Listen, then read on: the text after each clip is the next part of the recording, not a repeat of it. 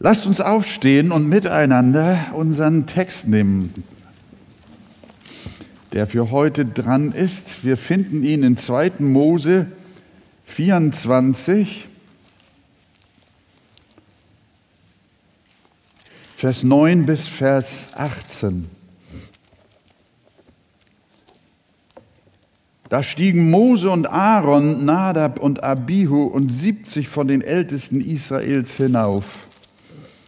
Und sie sahen den Gott Israels und unter seinen Füßen war ein Boden wie von Saphirsteinen und so klar wie der Himmel selbst. Und er legte seine Hand nicht an die Auserwählten der Kinder Israel. Und als sie Gott gesehen hatten, aßen und tranken sie. Und der Herr sprach zu Mose, steige zu mir herauf auf den Berg und bleibe da selbst, so will ich dir die steinernen Tafeln geben und das Gesetz und das Gebot, das ich geschrieben habe, um sie zu unterweisen. Da machte sich Mose auf samt seinem Diener Josua und stieg auf den Berg hinauf zu Gott. Zu den Ältesten aber hatte er gesagt, erwartet uns hier, bis wir wieder zu euch kommen. Seht, Aaron und Hur sind bei euch. Wer eine Angelegenheit hat, der wende sich an sie. Als nun Mose auf den Berg stieg, bedeckte eine Wolke den Berg. Und die Herrlichkeit des Herrn wohnte auf dem Berg Sinai. Und die Wolke bedeckte ihn sechs Tage lang. Am siebten Tage aber rief er Mose von der Wolke aus zu. Und die Herrlichkeit des Herrn erschien den Kindern Israel wie ein verzehrendes Feuer oben auf dem Gipfel des Berges. Mose aber ging mitten in die Wolke hinein, da er den Berg bestieg, und Mose blieb 40 Tage und 40 Nächte auf dem Berg. Amen. Platz. Ich glaube, liebe Gemeinde, dass äh, dieses ganze Kapitel, auch dieser Abschnitt und nicht zuletzt auch die letzten beiden Verse, glaube ich, der Höhepunkt, der absolute Höhepunkt im Leben des Mose gewesen sind. Dieses Kapitel 2. Mose 24 ist eines, wenn nicht sogar das bedeutendste und wichtigste Kapitel im gesamten Alten Testament, um nicht zuletzt zu sagen, auch im Hinblick auf das Neue Testament in der ganzen Bibel, das wir nicht übersehen dürfen. Wir haben gelernt in, beim letzten Mal, dass Gott mit seinem Volk Israel einen Bund geschlossen hat einen ewigen Bund. Und Grundlage dieses Bundes war das Buch des Bundes, die zehn Gebote und auch die Auslegungen und die Ausführungsbestimmungen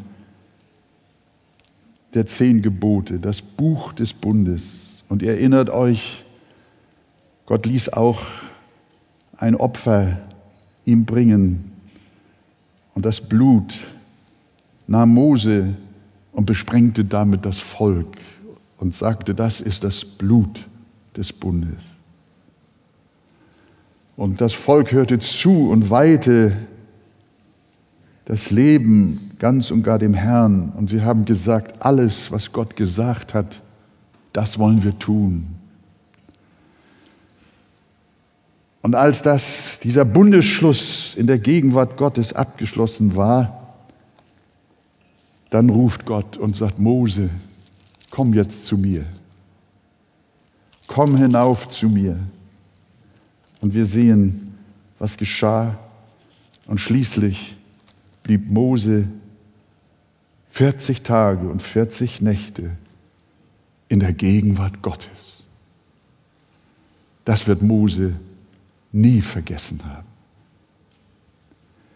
Das muss das gewaltigste Erlebnis für ihn gewesen sein. Und wir wollen uns ein wenig damit beschäftigen. Wir lesen in Vers 10, da stiegen Mose und Aaron, Nadab und Abihu und 70 von den Ältesten Israels hinauf und sie sahen den Gott Israels. Ihr habt eure Bibeln ja auf dem Schoß und ich bitte euch, begleitet mit mir fortlaufend den Text. Wie war das möglich, dass sie den Gott Israels sahen, da sie doch sterbliche Menschen waren, von denen der Herr sagt, kein Mensch wird leben, der mich sieht. Und hier steht einfach geschrieben, sie sahen den Gott Israels. Paulus schreibt an Timotheus von dem Herrn, dem lebendigen Gott, der allein Unsterblichkeit hat, den kein Mensch gesehen hat noch sehen kann. Was die Bibel im Grundsatz lehrt, ist, dass ein Mensch aufgrund seiner Sündhaftigkeit dem allmächtigen Gott nicht unter die Augen treten kann. Wie Feuer und Wasser nicht miteinander harmonieren und nicht miteinander existieren, so kann kein unheiliger Mensch vor dem Angesicht eines heiligen Gottes bestehen. Da aber eines Tages dennoch jeder Mensch zum Gericht vor Gott erscheinen muss, wird er sterben müssen.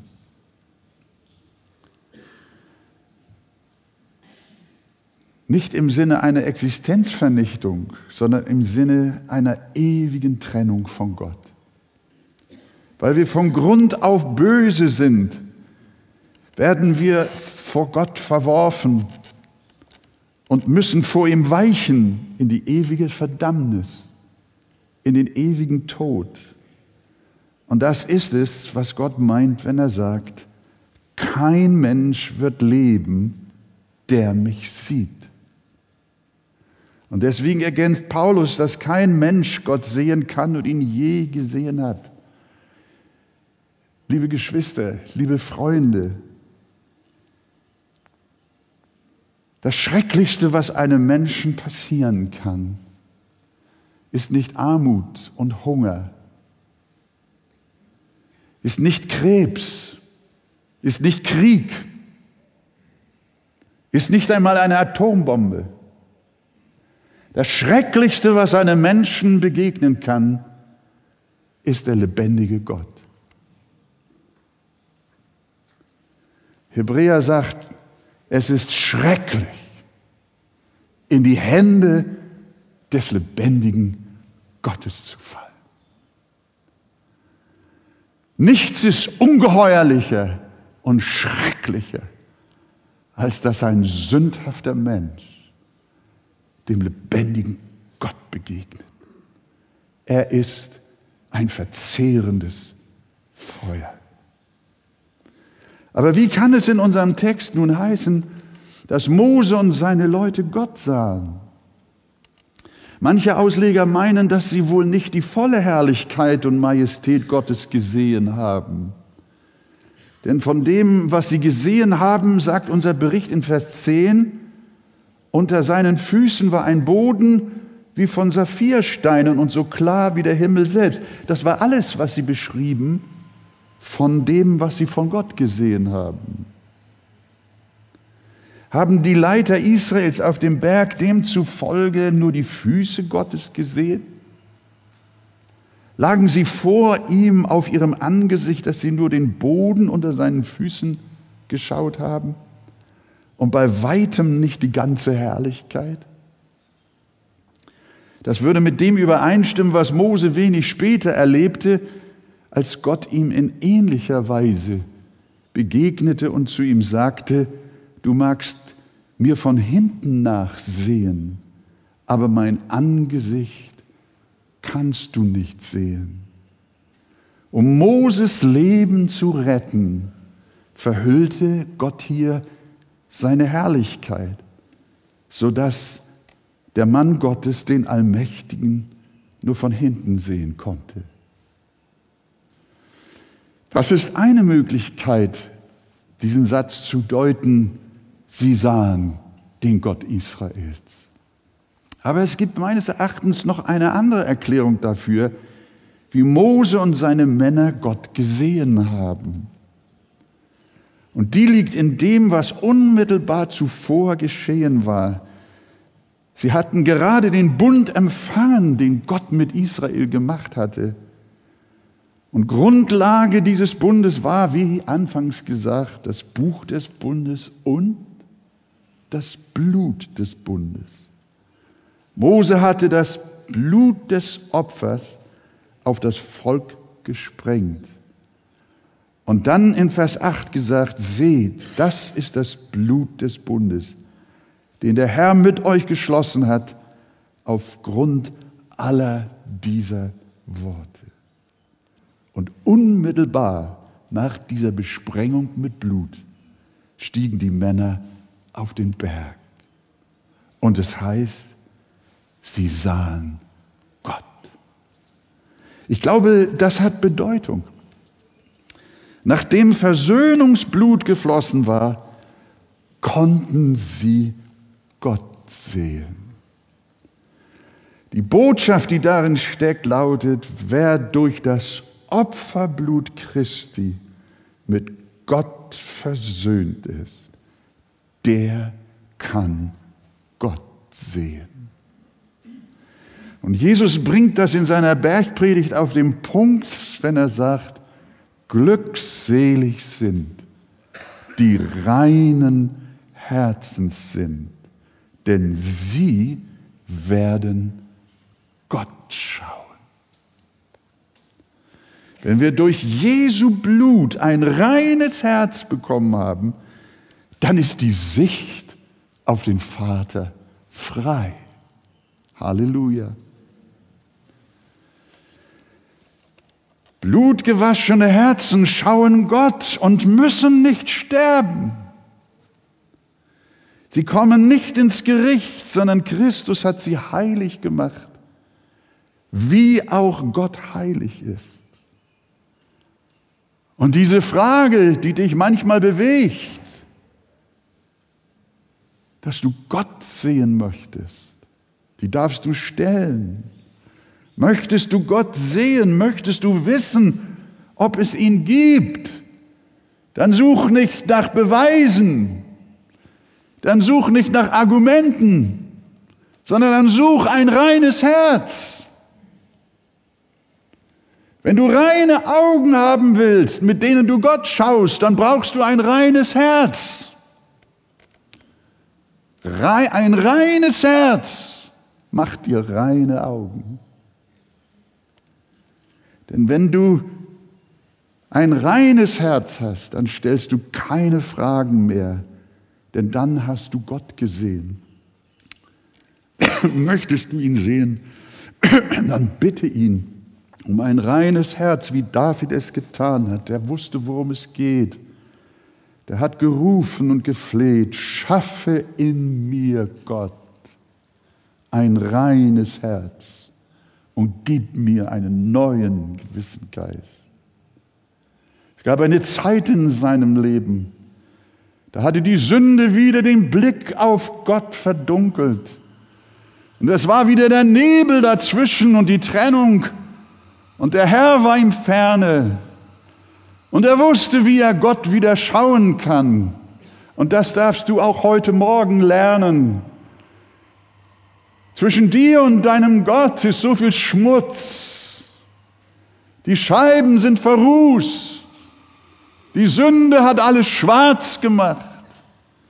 Du kannst deinen Gott nicht mehr schauen. Er ist so weit weg von dir. Bitte Gott um ein reines Herz. Schaffe in mir, Gott, ein reines Herz. Dann ist Gott dir wieder nah. Dann kannst du ihm wieder begegnen. Dann kannst du ihn wieder sehen. Gott wird dein Gebet erhören, dein Herz reinigen, deine blinden Augen auftun und du wirst Gott schauen und ihn erkennen. Und wie wirst du ihn erkennen? Das lehrt uns ja das Evangelium. Wie wir Gott sehen. Wir sehen ihn in der Person seines Sohnes Jesus Christus. Wer ihn sieht, der ist es, der Gott schaut. Eines Tages bittet Philippus den Herrn Jesus, Herr, zeige uns den Vater. Darauf antwortet Jesus, so lange bin ich bei euch und du hast mich noch nicht erkannt, Philippus. Wer mich gesehen hat, der hat den Vater gesehen. Wie kannst du sagen, zeige uns den Vater? Denn in Jesus Christus hast du die Sicht auf den Vater. Ist das herrlich? Wer Jesus sieht, der sieht den Vater. Und wer den Sohn nicht sieht, der sieht auch den Vater nicht. Das ist eine schwere Wahrheit, ihr lieben Freunde. Wenn du Sehnsucht nach Gott hast und möchtest ihn erkennen und möchtest ihn schauen und ihn erfahren, dann kannst du die ganze Welt reisen und kannst alle mystischen Regionen dieser Erde durchwandern und du kannst Gott suchen, um ihn zu schauen.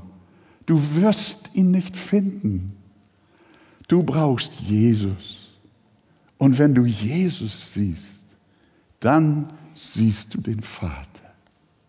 Ohne Christus gibt es keine Gotteserkenntnis. Viele Menschen wollen auch in unseren Tagen Kirche sein ohne Jesus. Sie wollen Gemeinde sein ohne Jesus. Sie wollen Religion ohne Christus. Aber sie werden den Gott, den sie suchen, nicht finden, es sei denn, sie suchen ihn in Jesus Christus. Wer ihn sieht, der sieht den Vater. Jesus ist das Angesicht Gottes. Halleluja. Amen.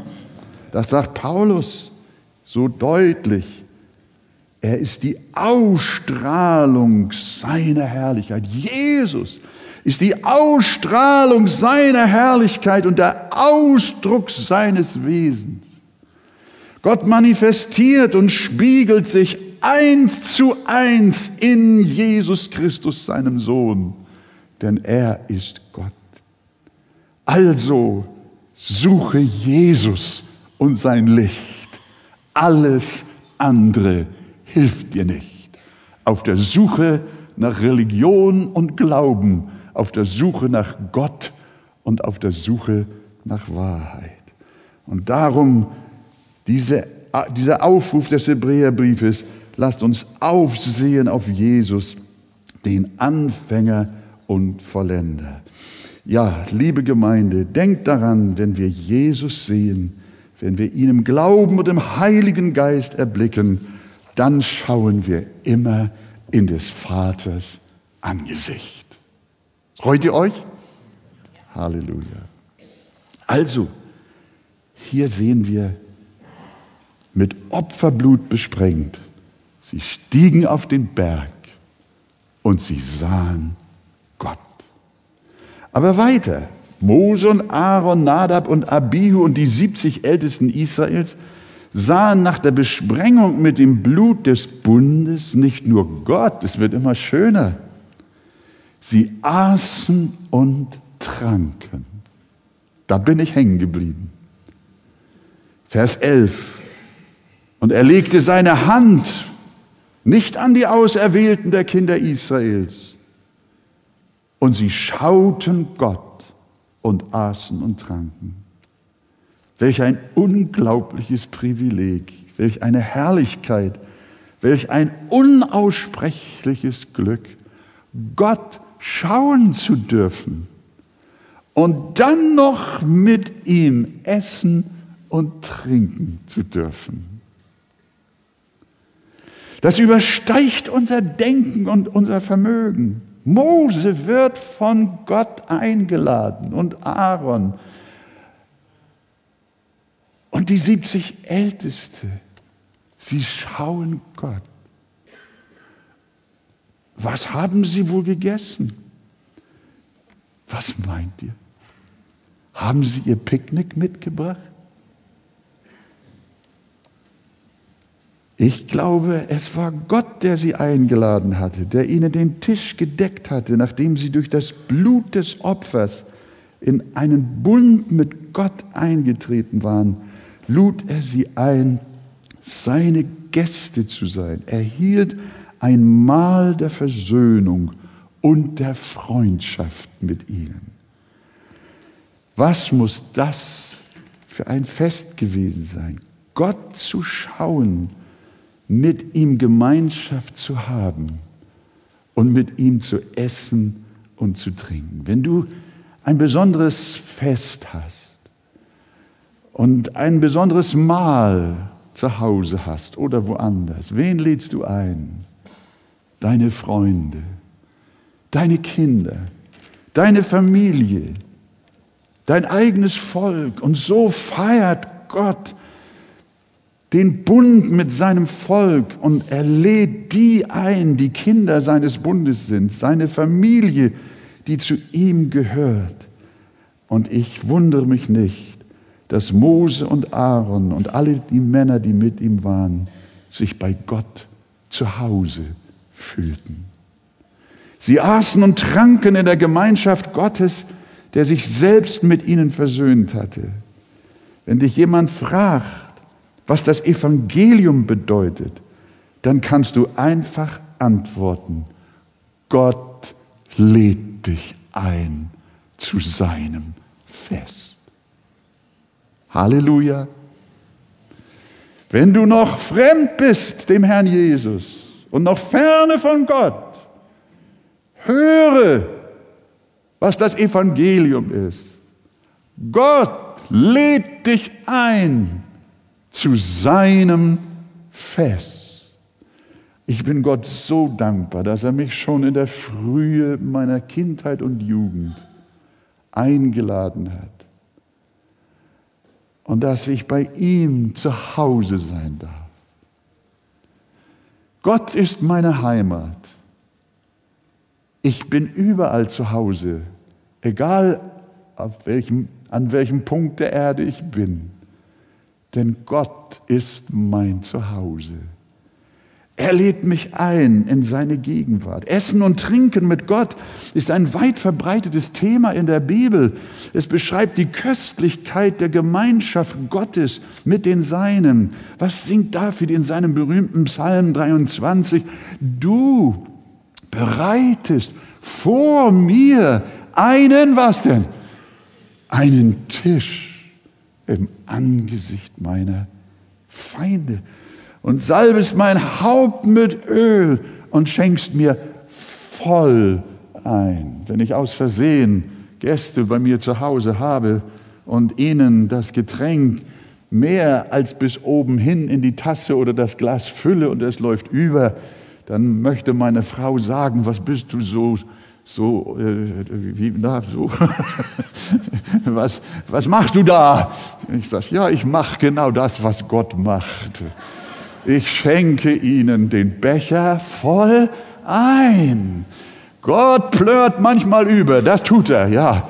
Er gibt seinen Segen in Fülle, in großer Fülle. Er lädt dich ein, bei ihm Gast zu sein.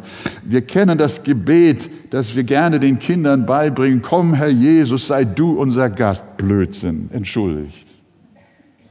Sondern wir müssen eigentlich beten, danke Herr, dass wir Gast bei dir sein dürfen. Ist das wahr?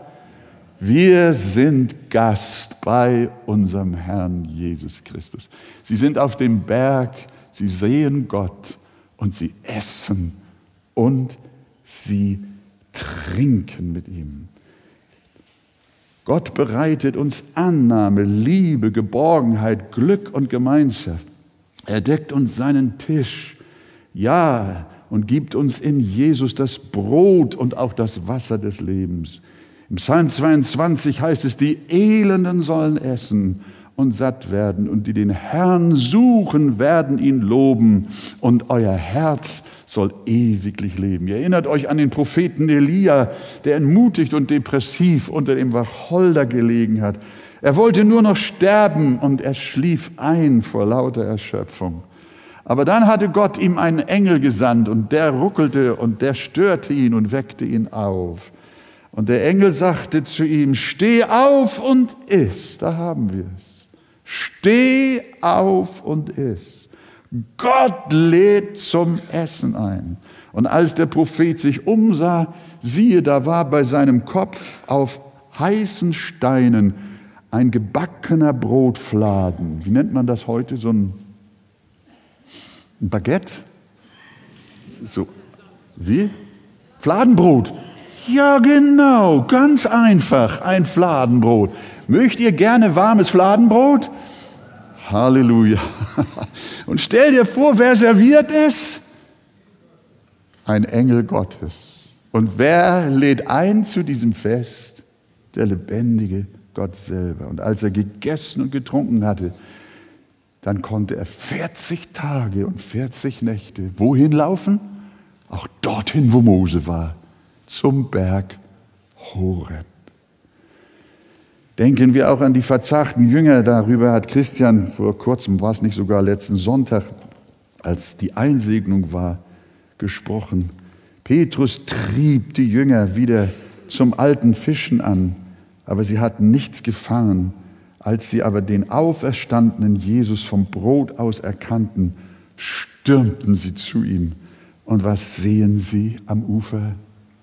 bei Jesus Frühstück, gebackenes Brot und gebratener Fisch. Das Mahl, das Gott mit Mose und den Ältesten am Berg Gottes hielt, symbolisiert also den Heilsbund. Und der ist nicht nur für die Männer damals, nein, er ist für alle Auserwählten Gottes, die er herzuruft aus allen Himmelsrichtungen. Hört, was der Heiland sagt in Matthäus 8, Vers 11.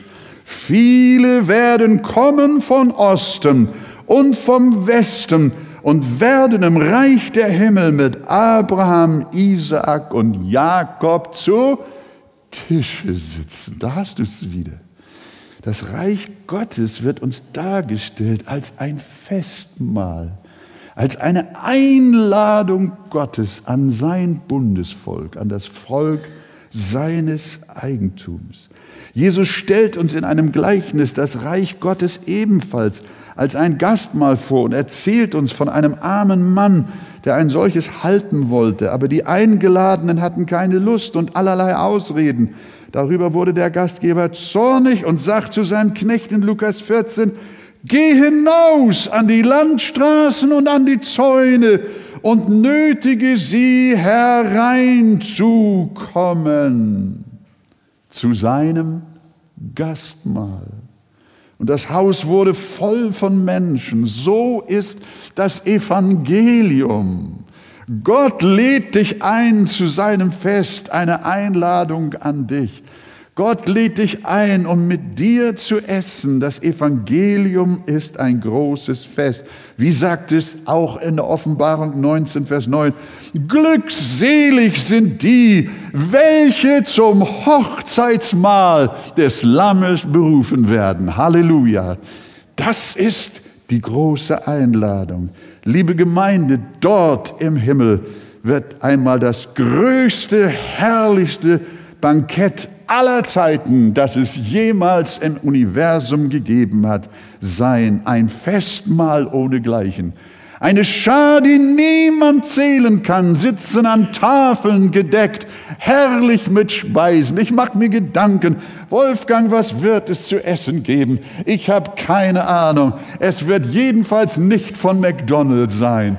Es wird ein herrliches Mahl, eine Freude, ein Jubel ohne Ende, ein Singen, ein Loben, ein Preisen, ich glaube auch ein Tanzen. Und wir werden dem Herrn rühmen von Ewigkeit zu Ewigkeit. Eine Party ohne Ende. Sag doch mal Amen. Halleluja. Halleluja. Gott lädt uns ein zu seinem Fest und du willst unter der Brücke hocken? Du willst vergammeltes Brot essen? Du willst dich nähren von dem, was nicht wert ist und was dich nicht satt macht?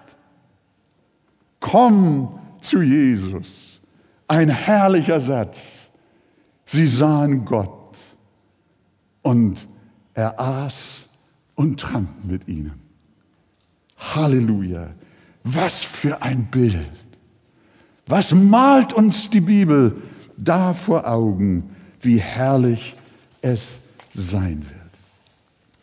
Ja, und es darf natürlich nicht fehlen, das Abendmahl zu erwähnen, um uns hier schon auf Erden an dieses herrliche Gala-Dinner zu erinnern, hat Jesus in Anlehnung an 2. Mose 24, das haben wir ja miteinander besprochen, in Anlehnung an unser Kapitel das Abendmahl geschenkt. Er ließ einen großen Obersaal, hier nicht eine kleine Hütte, das müssen wir mal sehen. Das hat schon die Herrlichkeit Gottes ein bisschen repräsentieren sollen, symbolisieren sollen.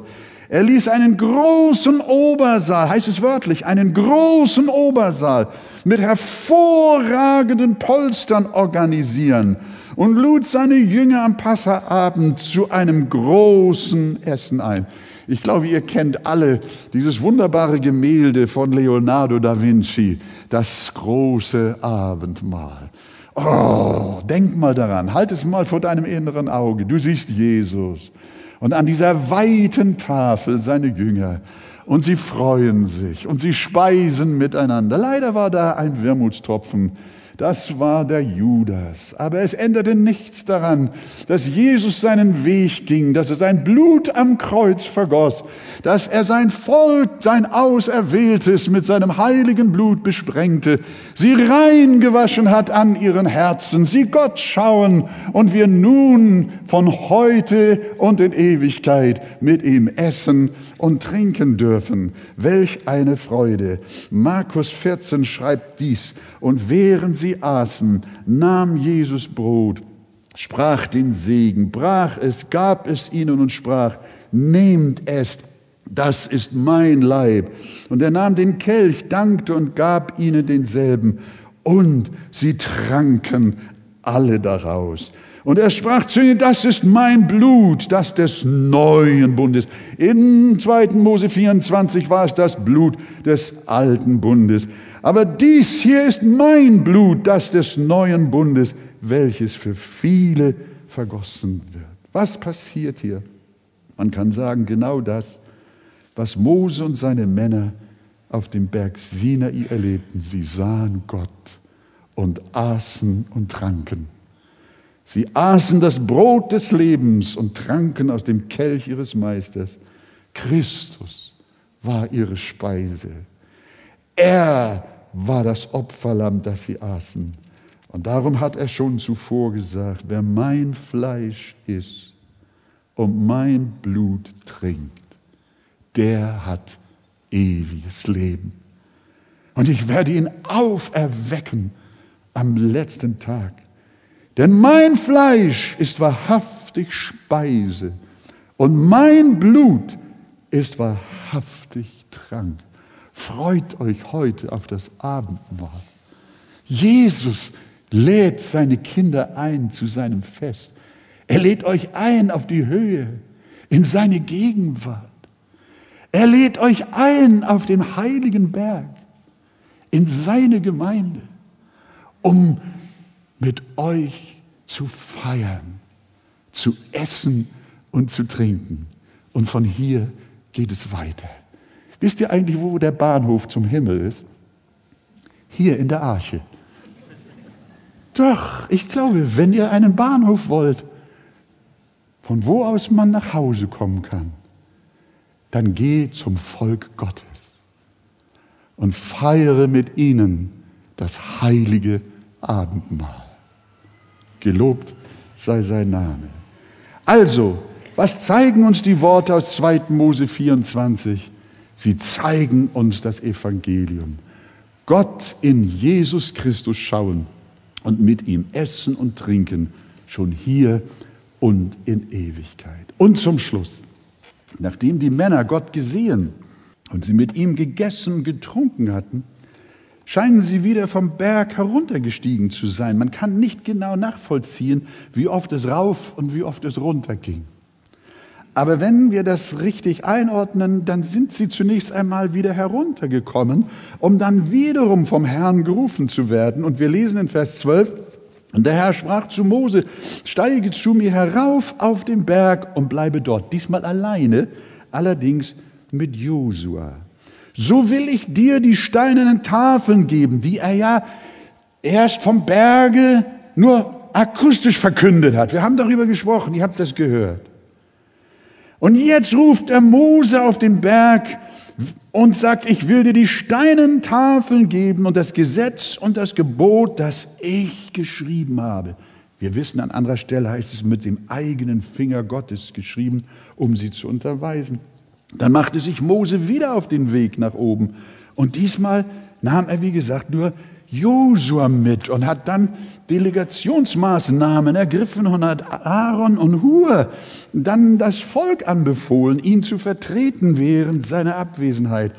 Und als Mose höher stieg, dann lesen wir, dass er der Herrlichkeit Gottes, die den Berg umgab, immer näher kam. Und in Vers 18 lesen wir, Mose aber ging mitten in die Wolke hinein, als er den Berg bestieg.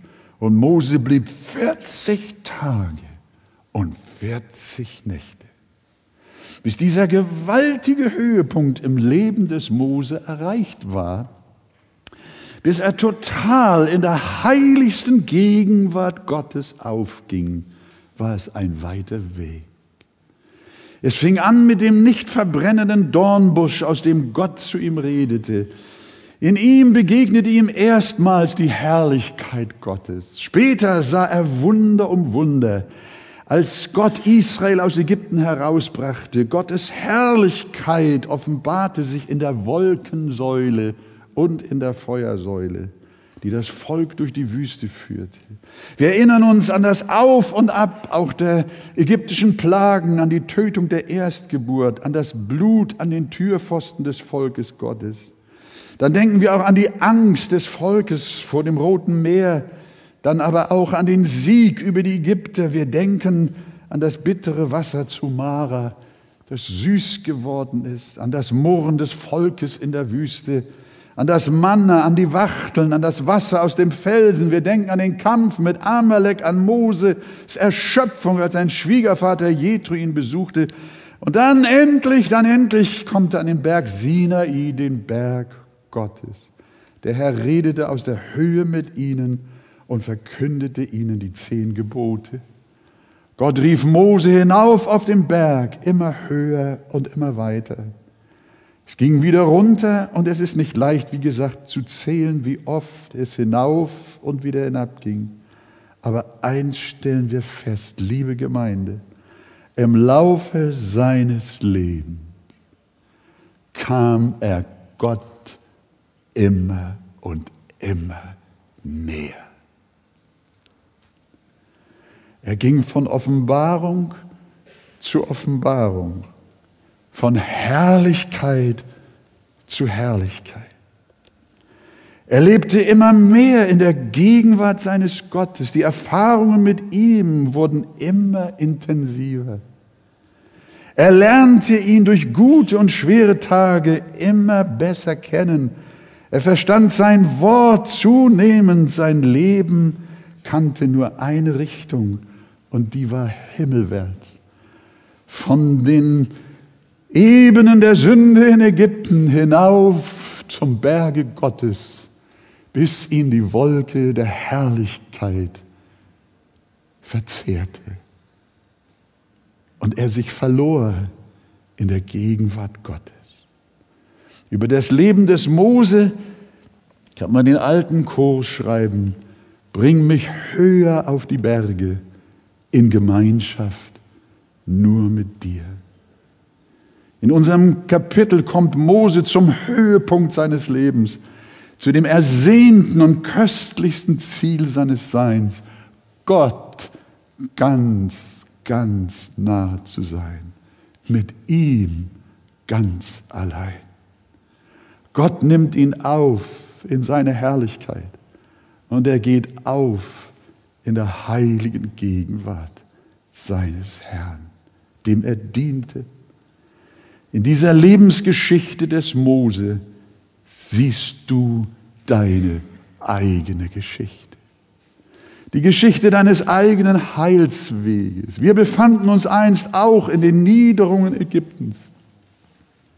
In der Sklaverei der Sünde fern von Gott.